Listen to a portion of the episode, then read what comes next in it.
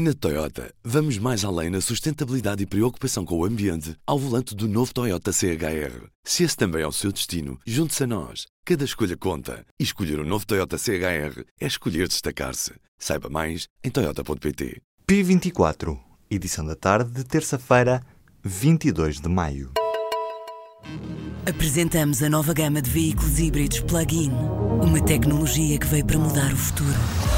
BMW iPerformance.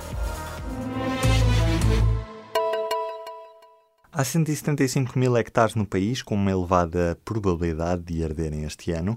O mapa feito por investigadores mostra que são 20 os conselhos com maior risco de incêndio. Os três conselhos com maior risco são Monchique, Oleiros e Caminha. A lista completa está disponível no site do público. Francisco Assis, em entrevista ao público, defende que caso o PS ganhe as legislativas, deve recuperar toda a liberdade e governar sem entendimentos. O eurodeputado mostra-se também convencido de que é possível estabelecer entendimentos de fundo com o Rui Rio. Para Assis, a geringonça é como os iogurtes, tem um prazo de validade. A entrevista completa está disponível no site do público. A justiça alemã voltou a rejeitar a acusação de rebelião contra Carles Puigdemont. A decisão do tribunal foi revelada esta terça-feira à tarde, horas depois de ser conhecida uma petição do Ministério Público que aludia àquele crime, mas também ao delito de perturbação de ordem pública para requerer a entrega do ex-presidente do governo catalão.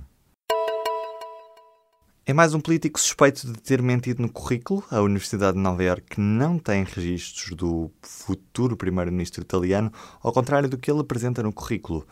Giuseppe Conte, o escolhido pelo Movimento 5 Estrelas e pela Liga para ser o próximo primeiro-ministro de Itália, tem no currículo que tirou uma especialização na Universidade de Nova Iorque, mas a instituição garante não ter registros do professor de Direito.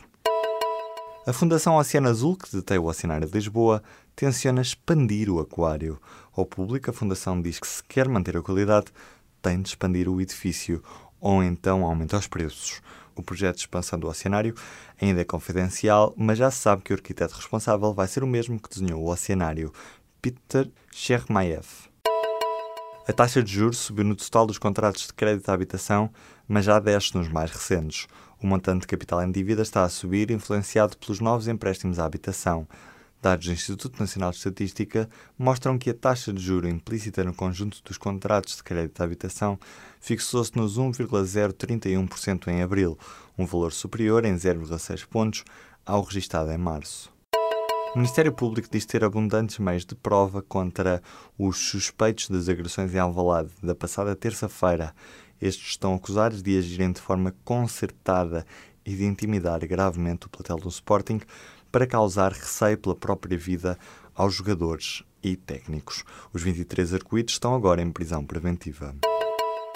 As doenças circulatórias e os tumores são responsáveis por mais de metade das mortes em Portugal. Dados do INE, divulgados nesta terça-feira sobre as causas de morte em 2016, mostram que houve uma diminuição de 13% dos suicídios e um aumento de 2,7% nas mortes por tumor maligno, que representam mais de metade das mais de 110 mil mortes registradas em Portugal. Os cientistas portugueses apresentaram esta terça-feira uma série de propostas ao governo para melhorar a investigação nacional, denunciando um excesso de burocratização e financiamento instável no manifesto também é pedida uma política de contratação regular e coordenada, baseada no mérito e respeitando investigadores e instituições.